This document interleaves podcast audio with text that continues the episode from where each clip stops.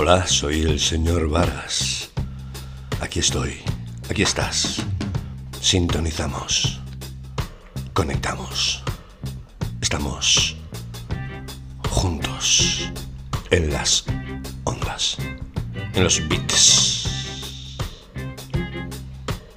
Decía Bauman, el pensador, un pensador,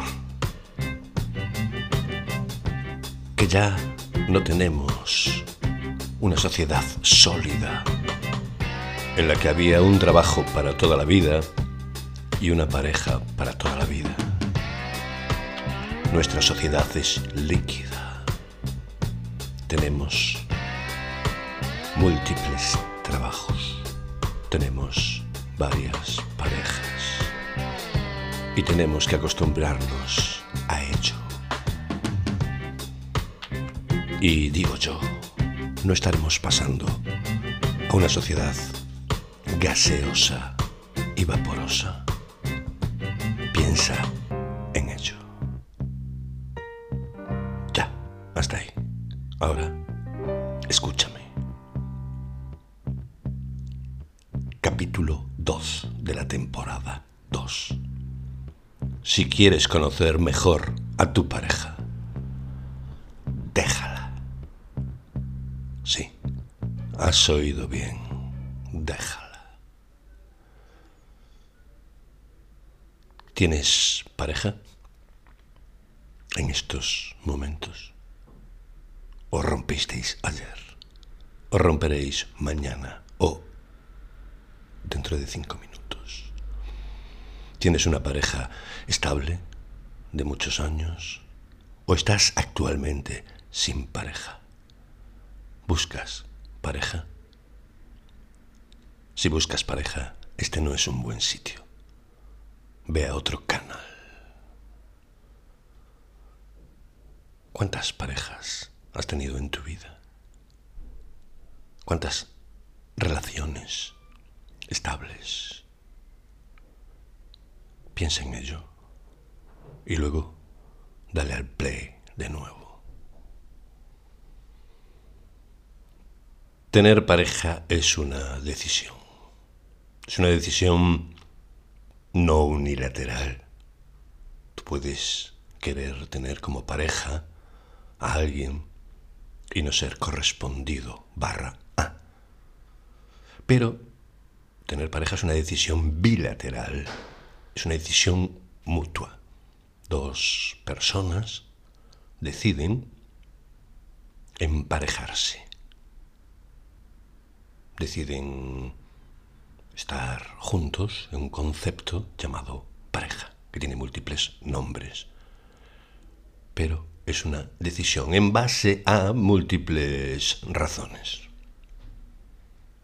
Por, por no estar solo, por tener compañía, por sexo, por dinero, por estabilidad emocional, por lo que sea.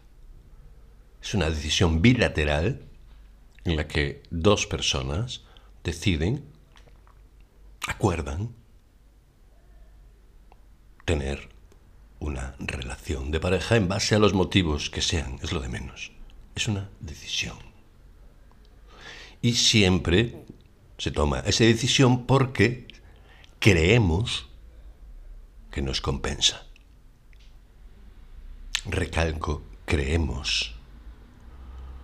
Porque tú puedes decir, es que yo conozco parejas que son infelices, se les ve claramente que están mal.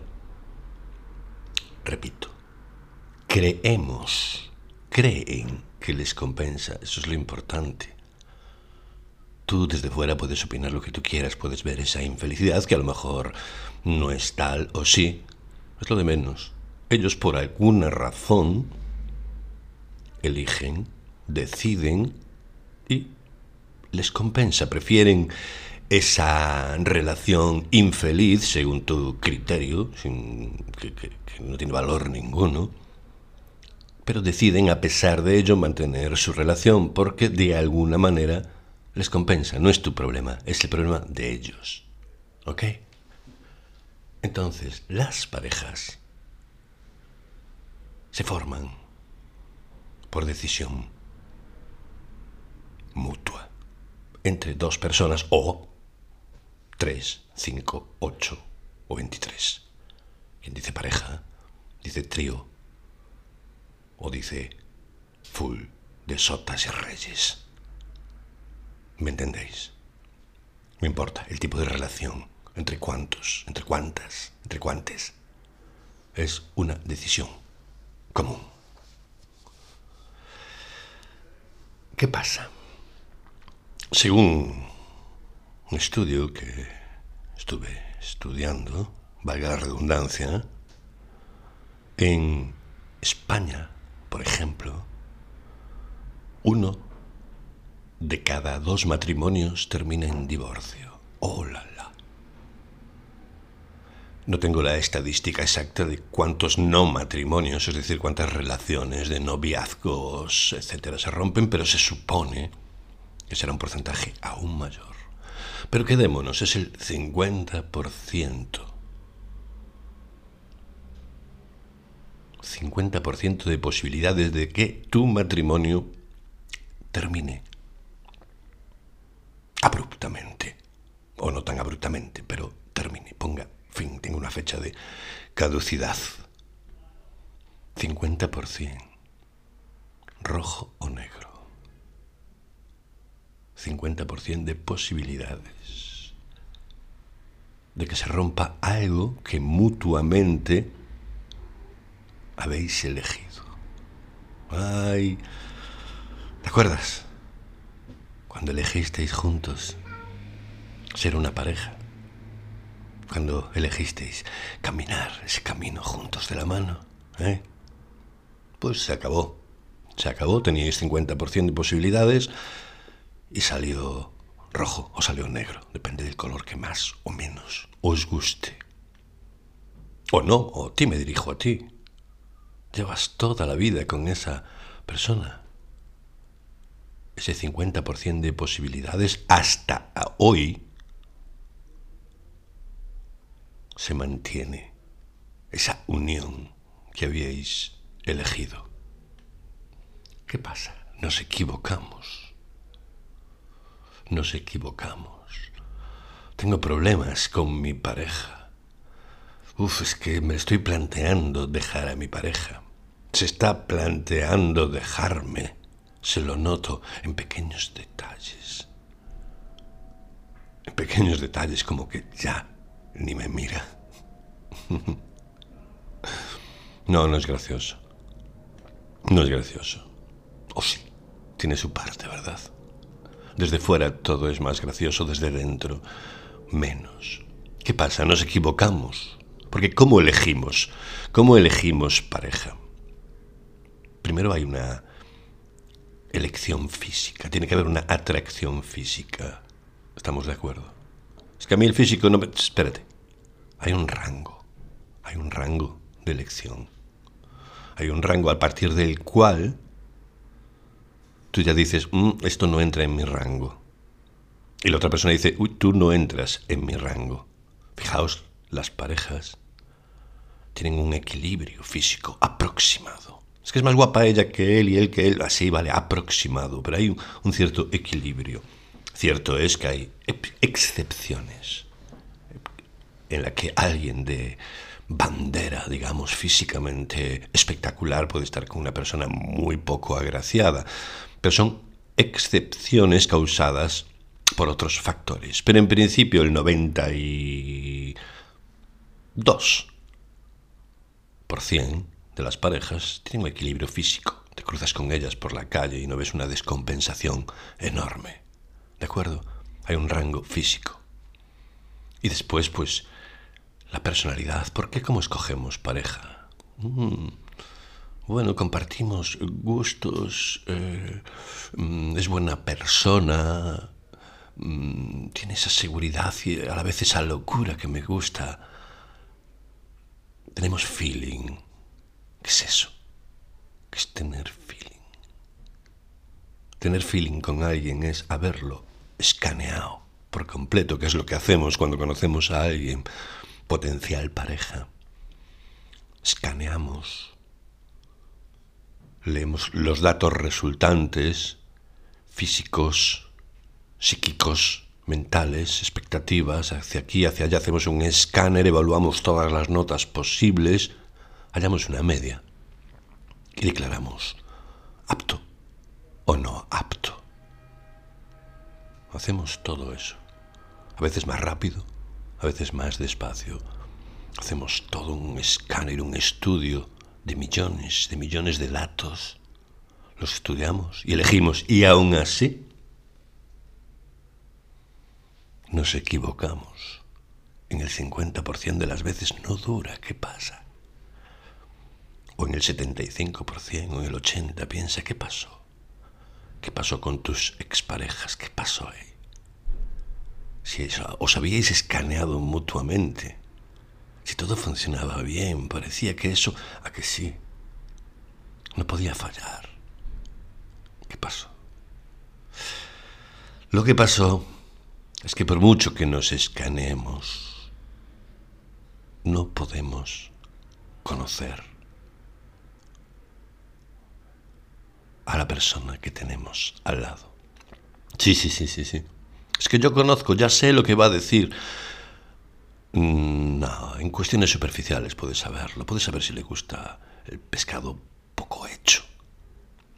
Pero no tienes ni idea de lo que piensa profundamente, no tienes ni idea de lo que siente profundamente, no tienes ni idea de lo que hay ahí dentro de la otra persona.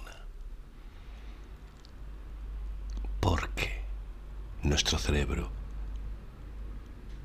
no acierta a entrar en ese misterio, es torpe, no podemos leer eso. En parte pues porque nuestro cerebro no puede leer profundamente a la persona a la que tenemos al lado. Y porque las personas tenemos una capacidad extraordinaria para mentir, para fingir, para ocultar, para tapar todo. ¿Cómo es eso?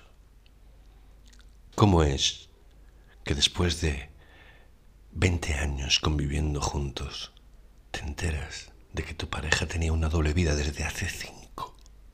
¿Cómo es eso? ¿Cómo es eso que de un día para otro te enteras de que ya hace un año, dos, tres, cinco, que no te soporta? ¿Cómo es eso? Son los dos factores. No tenemos acceso a los archivos ocultos y, al mismo tiempo, tenemos una gran capacidad para guardar información en nuestros archivos ocultos que no revelamos a nadie. No podemos conocer a nadie en profundidad, aunque convivamos cada día y cada noche con esa persona. Uy, qué escalofríos, ¿verdad?